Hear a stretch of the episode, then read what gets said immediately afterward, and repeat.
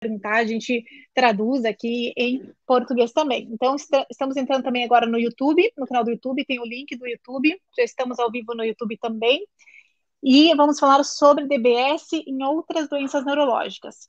Pessoal, então se vocês tiverem com problema no áudio, né, se não ouvirem algo aqui ou no Instagram, por favor, é, escrevam para nós. Sejam muito bem-vindos todos e vamos aprender um pouquinho mais com esse super expert, o meu querido amigo aqui, Daniel Martinez, neurologista, especialista em distúrbios do movimento. Uh, so, Danny, how are you? Good morning. Hey, Mariana, uh, how are you? Uh, thank you. I'm really happy. I'm really excited to be here with you and, and, and thank you for, for the invitation. And I'm ready. I'm ready to talk about DBS and, and anything you want to talk about indications for DBS. All right. Thank you so much. Uh, so we talk in English or in Spanish or in Portuguese. Um, Así es. Some... Ahí vamos mezclando idiomas. Vale, vamos hablando un poco, un poco a poco.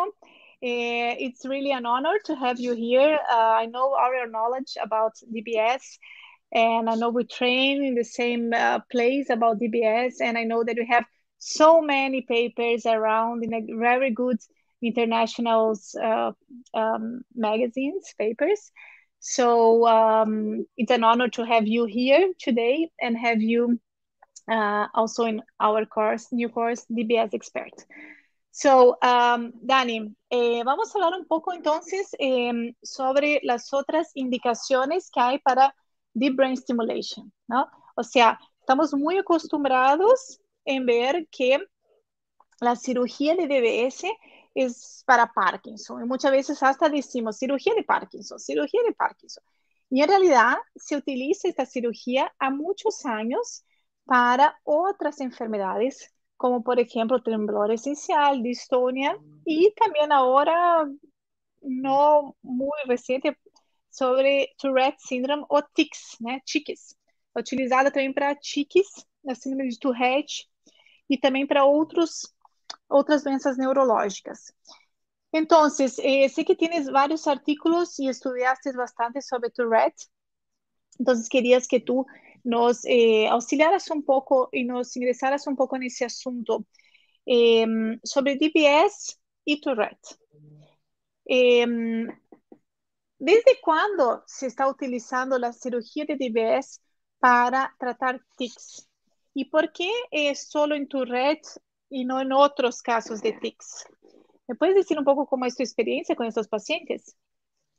Claro, claro que sí. Eh, Antes de entrar eh, al tema eh, de DBS, Deep Brain Stimulation, para tics o Tourette, como, como hemos aprendido últimamente, me gustaría tocar algunos puntos eh, que los menciona nuestro maestro, nuestro profesor, doctor Okun. Hoy en día la estimulación cerebral ah, cada vez se conoce más cada vez se indica más en otras patologías, ¿no? Pero debemos de tener algunos eh, principios bien claros, ¿no? Antes de indicarla para, para, lo que sea, ¿no? Tenemos que ser muy cuidadosos, ¿no? Con el paciente al crear, al no crear falsas expectativas, ¿no? Eso yo creo que es lo primero. Cada vez lo estamos indicando más, aparte de Parkinson, como dijiste, entonces, uno, tener, tener, mucho cuidado, tener mucho cuidado con el uso del DBS y crear falsas expectativas. Tenemos que tener cuidado eh, de basarnos en single cases, nada más, un, case report o, o, lo que se vea en, en, videos en internet. Tenemos que tener cuidado no, no guiar mal al paciente, ¿no? El objetivo final de esta cirugía, que tenemos que mantenerla bien clara en todas las indicaciones que van a seguir saliendo, en este caso específico Tourette, que el objetivo, como nos decía nuestro maestro, es aliviar, aliviar el, sufrimiento humano, ¿no? el dolor, el malestar. Ese tiene que ser nuestro objetivo principal, entonces tener muchísimo cuidado. Pero bueno, ahora sí, eh, ya que mencioné eso, que es importante que, que, la gente y tu audiencia lo tenga claro, porque pues, hoy en día hay, cada vez hay más, más, más indicaciones, ¿no? Específicamente para Tourette, recordar que Tourette Syndrome es, es un, una manifestación eh, en conjunto de movimientos y sonidos, ¿no? Entonces, eh, hemos aprendido de dónde se originan fisiopatológicamente estos tics. y, en, y, en, base a esto, o en base a estos circuitos que hemos aprendido que están anormales, es donde eh, se ha intentado colocar los electrodos para esta cirugía. Esta cirugía, bueno, ya tiene algunos, eh, algún tiempo en Tourette, no sé, unos 15, 20 años, los primeros casos, pero cada vez se conoce más, ¿no? Cada vez se conoce más sobre Tourette. Eh, y en todo este tiempo se han utilizado múltiples targets, múltiples blancos terapéuticos. Lugares, ¿eh? Así es, lugares para, donde... Para, para inserir. Sí, eh, me gustaría decir solo um adendo, eh, lo vou dizer assim em português. Para quem não conhece a síndrome de Tourette, então é uma síndrome, né, uma doença que é, onde o paciente apresenta tiques motores e vocais, então o paciente tem que ter esses tiques motores, pode ser, né, por exemplo, piscar de olhos, mexer o pescoço, o ombro, então existem vários tipos de tiques motores e também tem que estar, tem que estar associado os tiques vocais. É, pode ser fazer assim barulho com o nariz, é, limpar a garganta, falar palavras né, indesejadas, repetir palavras, ecolalia. Então tem esses, esses dois tipos de tiques associados e a maioria dos casos o paciente também apresenta sintomas psiquiátricos, é muito comum o paciente apresentar, então, depressão, transtorno obsessivo compulsivo e, é, hiperativo, é, e é, déficit de atenção e hiperatividade. Né? A gente normalmente espera a partir dos 18 anos, né? 18 anos, o paciente tem 18 anos. É, então, para a gente poder, talvez, fazer alguma intervenção né? nesses casos mais graves. Lembrando que na doença de Tourette, na doença de tiques, a gente pode tratar com medicamentos, né? Muitas vezes os pacientes respondem, né? As crianças normalmente começam numa idade, Tourette inicia-se numa idade infantil, né? numa idade de criança, e é, a gente pode tratar, e a gente começa a tratar com medicamentos via oral, e muitas vezes, quando o caso não melhora após os 18 anos, ou caso ficar refratário, aí que nós indicamos essa cirurgia, né? Cirurgia de estimulação cerebral profunda. Então, realmente são casos graves, né, que realmente o paciente apresenta tiques bastante graves, que muitas vezes, lógico, prejudicam o dia a dia do paciente, a qualidade de vida. Muitas vezes ele acaba tendo lesão por esse tique, né, é, injúria, né, mesmo realmente lesão do pescoço, machucar de verdade. E, é, e esse paciente aí sim pode é, ir, né, para cirurgia de TBS. Mas, para nós indicarmos essa cirurgia, como diz o doutor Daniel, é, precisa ser, seguir critérios muito rigorosos, né? A, a indicação tem que ser seguindo um, um, um protocolo, um, é, um uh, inclusion criteria, no? as, as criteria very stricted, because we know that it's not for everybody, not for every tick, and we need to know uh, exactly what type of tick uh, we will treat and uh, and so on. So you are telling me about um, the um, targets that we can have. I know they have few targets, and you're still studying which target is the best and what we will treat if the vocal tics, the motor tics, or the psychiatry syndrome. Yeah, so, so uh, we cannot treat everything in one target, or we can. Uh, it's difficult. It's it's really difficult. So uh, we have learned the all this. I tried to put that... a comment here, but it's frozen now. So desculpa pessoal, mas ninguém pode. Nobody can comment anything. I don't know if it's good or bad, but oh. it's, it's, it's, it's I don't know. It's something happened. So later on, yeah. you can put your comments and the yeah. Yeah, sure. Uh, yeah. We can leave it open for questions yeah. at the end, and people can comment. So yeah, so uh, like uh, you were saying, uh, we have learned all the pathways that are uh, altered or impaired in, in, in, Tourette syndrome.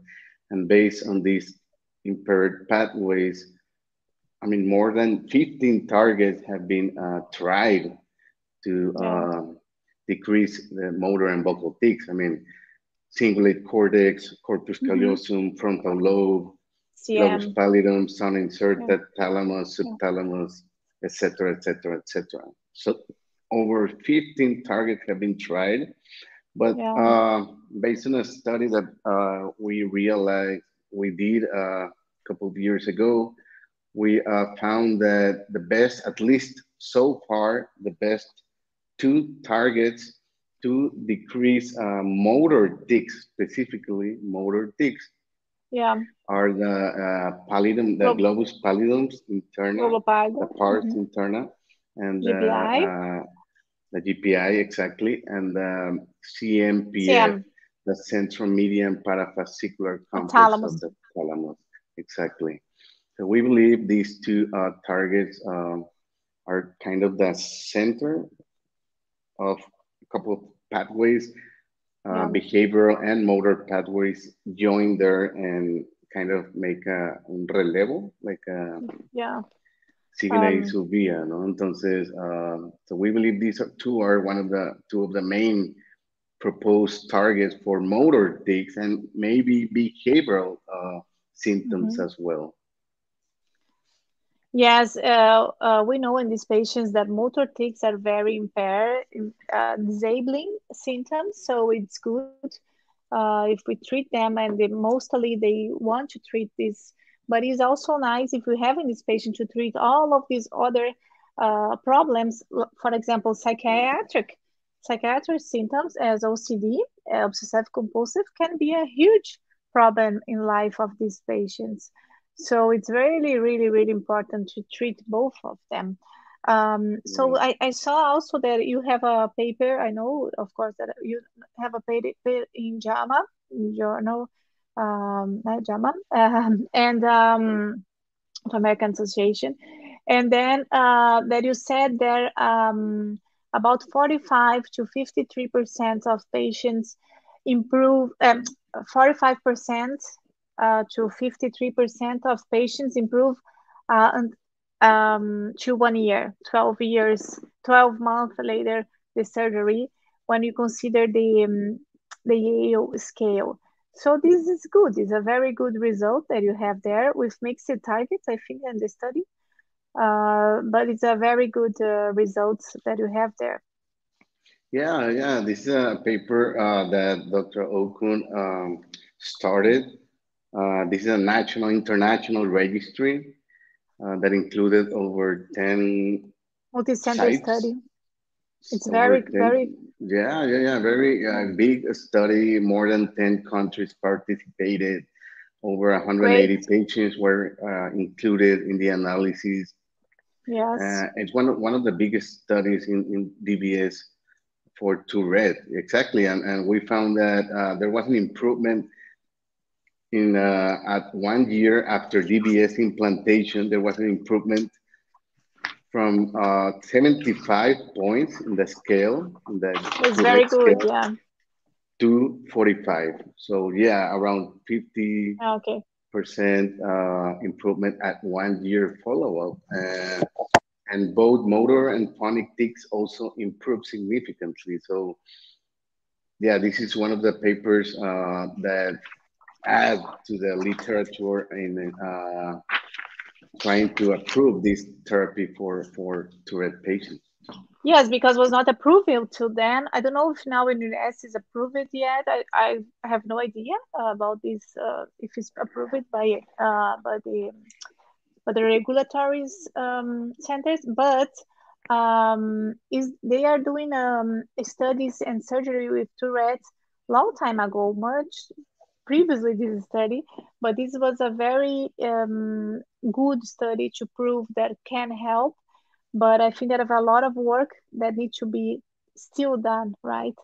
Um, exactly. You you still still I know that you have also uh, with this study you have the um, chart, the web chart that you can include all this data, this data is still available.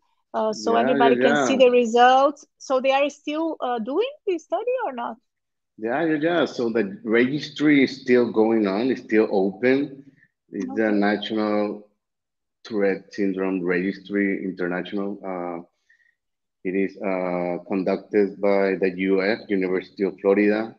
And okay. yeah, I think you can find uh, the registry online. And if you have DBS patients, uh, Tourette DBS patients, you can contact them and you can participate uh, in the study with the with patients' information. Yeah, yeah, yeah. It's still, oh, it's still going on.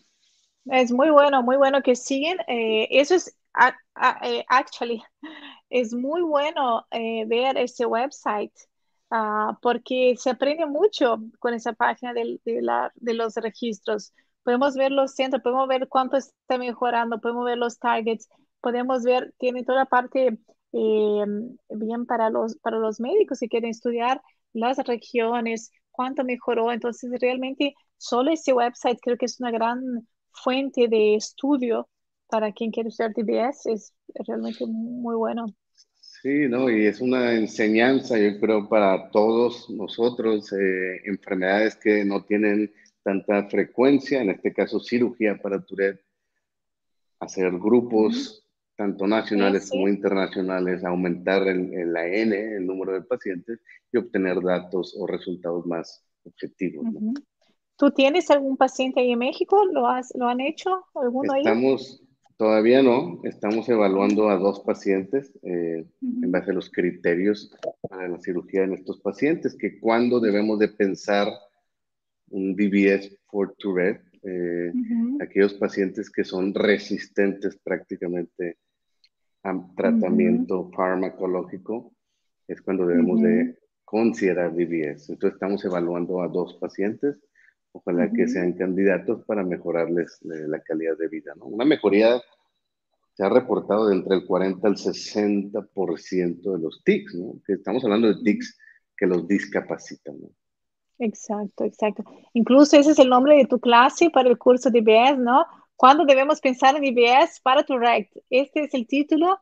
Ahora no era ese, pero ahora va a ser ese de la charla que vas a dar.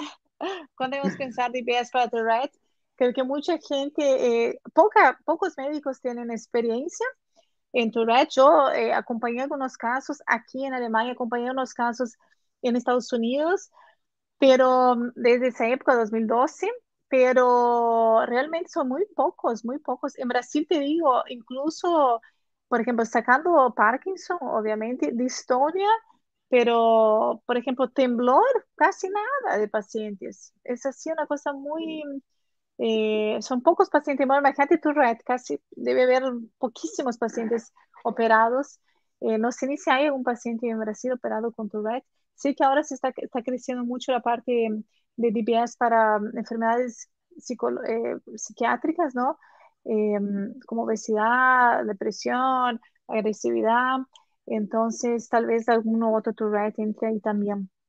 Eh, cuando es, es hay, que, hay que saber, porque realmente ni que sea uno o dos pacientes, eh, le mejoramos mucho la vida y tiene que ser pensado. nosotros como médicos no podemos dejar pasar la oportunidad de tener un paciente así, indicarle la mejor terapia que hay. Entonces, si el paciente tiene ese criterio, tiene que operarse y no podemos no saber de eso, ¿no? Sí, totalmente, totalmente de acuerdo. Recordando que nuestro objetivo es eh, quitarles ese sufrimiento, ¿no? Y si esta terapia lo va a proporcionar, debemos de considerarla. Pero sí, al menos en, en México, lo que he visto en estos cinco años que ya tengo acá, que me regresé, sí hace falta mucha educación eh, de esta terapia, no a pacientes, sino a, médicos eh, que ven Tourette's, eh, que ven Huntington's, que ven este, hasta Parkinson. secundarios. Sí, no, exactamente. Ya ni hablemos de Parkinson, pero no nada más tics por Tourette, sino tics secundarios que también pueden ser respondedoras a, a DBS, y otras terapias que pueden mejorar con DBS. Entonces sí, se hace falta mucha educación, y, pero yo creo que poco a poco, ¿no? Tener mucha paciencia y, que la gente también pierda un poquito eh, el, miedo, ¿no? Sí, exactamente. Eh, algo curioso, eh, cuando yo estaba en la Universidad de Florida, que justo empezaron el estudio, uno de los estudios con pacientes de Tourette, fue utilizado el device que era, que era directamente en el cráneo, ¿no? Que era implantado directamente en el cráneo, que la, la batería era en el cráneo. Uh, have the electrodes, but then the battery was here and it was a trial in that time, Neuro, NeuroPace, I think so. Um, eh, y es muy bueno cuando se implanta, digamos, en estos casos, la batería aquí. ¿Por qué? Porque eh, los pacientes con Tourette, como dijimos, tienen tics, pues muchas veces eh, tocan la batería si está en otro lugar, la pueden danificar, pueden tener tics motores que el movimiento puede hacer con que se rompa el cable o con que se rompa la, la batería. Entonces, implantando directamente aquí en el, en, el, cráneo, que ahora están saliendo incluso como novedades ahí para hasta Parkinson, ¿no? Entonces, nuevas baterías y nuevas tecnologías. Eh, una de ellas es esa de implantar la batería aquí para nos tener la parte estética, para tener menos riesgo de, de ruptura, ¿no? Del cable, fracture, eh, o menos infecciones aquí con la batería. ¿Tú, eh, los pacientes que vistes, también tenían esa batería o tenían la batería normal? Sí, no, tenían todavía la batería normal, todavía. Uh -huh. Pero eh, sí me tocó eh, ser parte de algún estudio sí, lo, lo que vi. estaban haciendo el Next Generation. Sí, the next generation of DBS, uh, uh -huh. uh, developing smarter DBS systems. No? So uh, they, they, I mean, they, I mean, UF uh, and Okun uh, trying to develop this human tick detector.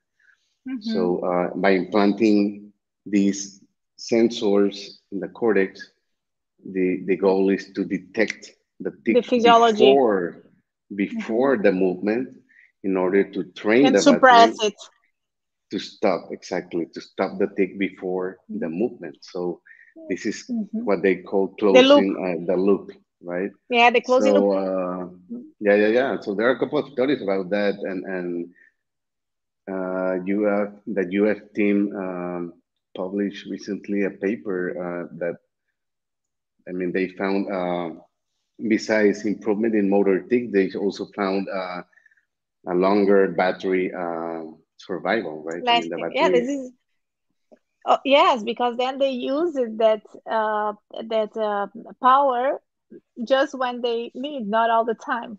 So this is very interesting. They use um, i was there also when they were trying this and, and study this neurophysiology we know that patients with tics have this urge. They know that it will have the tic. And also this urge previews the tic that we use to do with the treatment with the rehabilitation. They work a lot uh, about this urge. Uh, when they do like the physiotherapy the, thera- the, the psychotherapy they use this urge to treat the to the to the patient um, recognize the urge and try to do something else. And then uh, they can avoid the tic but then here the physiology tells you will have the tick, then they suppress the tick. and i think this is just fabulous. For me it's incredible. I think that's one of the reasons that the neurology is so fascinating. Um, and uh, they use these with epilepsy as well. They we know that they have will have the we will have the the the the ah the spells or the I don't know the epilepsy the um, Uh, convulsion the seizure the seizure. yeah the seizure and then they suppress previously because your cells at that time make this anticipation. So i think this is unbelievable it's super cool. Um, even though with parkinson's now with these closed loops new batteries uh, they um, of course maybe we neurologists will do less. Uh, but i think this uh, but it's amazing it's amazing because your own you have is, a, is the individualized medicine that you have for each patient what they need exactly i really like it i really yeah, Yeah. yeah. This closed closed loop system, yeah, it, it's also been tried in in essential tremor. yes Uh, Adolfo uh, is also trying that in, in muy bueno. UF. So yeah. So this ah están haciendo el estudio Sí, de, para el tremor. Sí, Está bueno, ¿no? todas estas eh, enfermedades de movimiento que se manifiestan, Sí, pues no, no son constantes, ¿no? Entonces, sí. eh, entonces estas nuevas indicaciones con dispositivos más eh, inteligentes, ¿no? Sí, sí, sí. ¿Y qué, qué nos esperará en el futuro? Ah, Dios, mucha Sí, cosa no, va a por tener ahí. mucho, mucho, sí, pues vaya, en, en, en realidad entendemos bien el circuito que está normal para lo que sea, Sí, estado de ánimo, obesidad, eh, dolor, incluso algunos estudios de tinnitus, eh, este, todo lo neuropsiquiátrico, depresión, memoria, entender bien el circuito y tenemos un target, ¿no?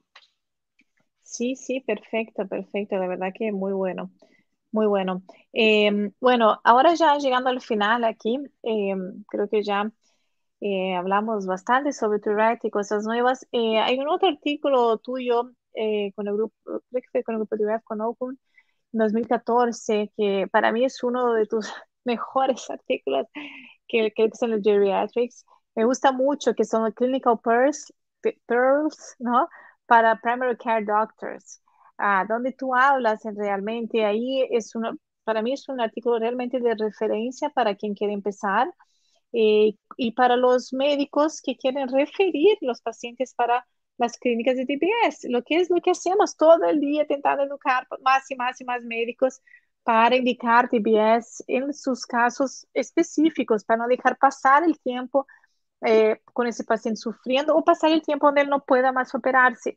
Entonces, eh, realmente, no sé, ya te lo dije, pero me gusta mucho ese artículo, siempre lo veo, lo releo, lo repaso, porque realmente es un, un artículo así de, de, de base, ¿no? De, de base que es para todo el mundo. Incluso tiene unos algoritmos muy buenos, muy fáciles de leer, ¿no? ¿Qué va a hacer cada médico? ¿Cómo es formado el grupo multidisciplinar? Que nosotros sabemos la importancia de los grupos multidisciplinares pre, post, durante y post DBS. Así que mm, la verdad que tú ahí en México trabajas también con grupos multidisciplinares o no? Sí, claro, claro. Fue, este, primero, gracias por, por el comentario del artículo. Sí, vaya, un artículo, como dices, que es básico para Ujú, cualquier médico que ve pacientes con trastornos del movimiento. ¿no? Parkinson, Sí, temblor esencial, que son los más comunes cuando pensar en DBS. Pero sí, trabajo desde que regresé, busqué a gente que tuviera el expertise en todas las áreas y, y, la misma mentalidad de trabajo en equipo, neurocirujanos, neuropsicólogas, psiquiatras, terapistas, foniatras, nutriólogas, genetistas, y en con todo este equipo decidimos en conjunto, no nada más es el neurólogo y no nada más el neurocirujano, ¿no? En sí, conjunto con todos, la opinión de todos tiene el mismo peso, ¿no? A la hora de sí. decidir qué paciente se opera, ¿no? Sí, sigo trabajando en base a una evaluación multidisciplinaria para seleccionar al mejor paciente, ¿no? Claro, claro. Para seleccionar mejor, para acompañar mejor, para tener ma- mejor suceso postquirúrgico. Porque veo que también hay mucha dificultad en Brasil, por ejemplo, de las otras especialidades, eh, formarse en DBS, digamos, ¿no? Porque queda cada uno mucho en su cuadrado, pero yo digo, todo el mundo tiene que entender todo cómo es el sistema, hasta mismo programar, mismo que no lo vaya a programar, tiene que saber cómo es la programación. Tiene que saber, por ejemplo, el, el fisioterapeuta, el fono, tiene que saber qué problema de voz, el problema de la marcha puede ser del DBS. Entonces, eh, antes, después, durante, ¿cuánto, cómo era antes, cómo fue ahora? Ah, entonces empeoró, puede ser por la... Entonces, todos los otros profesionales también tienen que educarse en todo DBS porque puedes saber, tal vez no hacer algo, pero tal vez indicar que vuelva al médico, que puede ser por esto, por lo otro, para realmente ofrecer también una mejor terapia eh, postquirúrgica. O mismo para hablar lo que tú dijiste al principio sobre las necesidades y el objetivo de cada paciente, ¿no? Eh, tal vez vemos que la marcha es el peor problema, el habla es el peor problema, entonces realmente eso va a tener que ser hablado antes de la cirugía. Sí, definitivamente debemos de trabajar así en equipo. Eh, todos son bien importantes para seleccionar al mejor paciente para que la cirugía, el DBS, en cualquier indicación de la que hemos hablado, sea un éxito, ¿no? Y tener bien claro las expectativas también con el paciente. Perfecto, perfecto. Yo eso de las expectativas desde, desde UF siempre entra en mis criterios de, en unos criterios de elección, porque si la expectativa no es, ya se termina, por más que sea, el PDRS esté bueno, el pero la expectativa no es nada. Ya es un criterio de exclusión porque nunca lo vas a satisfacer. satisfacer, sí. Eh, entonces, sí, realmente son todos muy importantes. Eh, trabajar en equipo es fundamental para el paciente en sí. Bueno, eh, Dani, ahora me di cuenta, ¿no? Y hasta tú contaste un poquito de tu historia, pero para los que no te conocen, no te presenté y después en el medio del camino me parece medio raro, así que te presento en el final. Perdona, sí, cuentas un poco. Ya nos conocemos de hace mucho. Era una plática tu, historia para que por lo menos quede registrado aquí para quien llegó hasta el final. Eh, ya saben que te llamas Dani, Daniel. Eh, contame un poquito de tu historia, dónde trabajas, dónde estás, cuánto tiempo estuviste dónde, por qué la neurología y en so on. Claro, claro. Bueno, yo soy Daniel Martínez Ramírez, eh, soy de México, de Monterrey específicamente. Soy neurólogo, hice trastornos del movimiento en México, en la Ciudad de México en la Universidad de Florida. Eh, recientemente terminé mi doctorado en, en disautonomías en Parkinson y ah, soy profesor del Tecnológico de Monterrey, de la Escuela de Medicina. También soy profesor de, del programa de residencias de neurología del Tecnológico de Monterrey. Me dedico, eh, tengo práctica privada, también me dedico a, dar, a la docencia, a dar clases, y, un tiempo también de mi práctica de investigación. Eh, ahorita me estoy enfocando mucho en investigación clínica de Parkinson específicamente, síntomas no motores. Y bueno, es lo que estoy ahorita eh, trabajando. Ay, qué bueno. No sabía que habías hecho el doctorado en disautonomias. Muy bueno. Después quiero saber más sobre tu... En diciembre ya ya terminé. Sí, yo, sé que te, yo ya sabía que te habías, que habías terminado, eso sabía, pero no sabía cuál era el tema de la tesis. Así que después quiero, quiero, saber más. Claro, claro. bueno, ese, soy yo. Gracias por invitarme. ¿eh? No, gracias a ti por tener tu tiempo ahí. Fue, como dije al principio, un poco loco por los tiempos, que México es temprano, después viene Brasil al mediodía, después aquí en Alemania fin de tarde, así que estamos todo el día en varias partes del mundo. Eh, muchas gracias por estar aquí y gracias por participar del curso DBS Expert que va a tener lanzamiento ahora, el día 23. Y tu clase sobre tu red, eh, con toda tu experiencia, realmente va a ser eh, increíble. Muchas gracias. Y quien quiere contactarte para terminar aquí, ¿por dónde te puede encontrar caso tenga alguna duda? Bueno, te lo pueden mandar en portugués, que la mayoría aquí de mi público es portugués, lo ponen en Google Translate y se comunican así. Eh, te encuentran aquí en Instagram, en YouTube, eh, LinkedIn. ¿Cuál es tu contacto, por favor? Sí, no, hombre, eh, en realidad tengo todos, ¿no? Pero yo creo que el más práctico que todos usamos ahorita es Instagram, arroba at neurólogo Parkinson, así, con seguido, neurólogo Parkinson, y ahí pues ya se van a todas las demás redes, por eso es de las que más uso. Y no, hombre, y felicidades por tu curso, tu segunda edición, creo, ¿no? Del curso. Tercera, tercera, tercera, tercera ya, la verdad, felicidades y gracias, por invitarme y este, espero que todos, todos los eh, attendees, todos los que van a ir, eh, lo disfruten mucho, aprendan mucho y nos vemos por ahí también en el curso. Vale, nos vemos, nos vemos en el curso, nos vemos ahí los próximos, las próximas conferencias. Y bueno, cuenta conmigo con lo que precisas y nos vamos hablando. Gracias, Mariana. Nos Buen vemos día. pronto. Buen día. Muchas gracias. Chao, chao. No pude poner ningún comentario aquí, ni decir nada, ni poner neurólogo, pero bueno, después lo escribo cuando se salga la live. ¿Vale? Un beso, Dani. Bye, bye. Chao, muchas gracias. Buen día. Chao, chao. Chao, Dani. Te corto aquí también. Eh, y vamos hablando. Sí, hablamos. Cuídate. Bye, bye. Vale, gracias. Muchas gracias. chao. Excelente. Chao.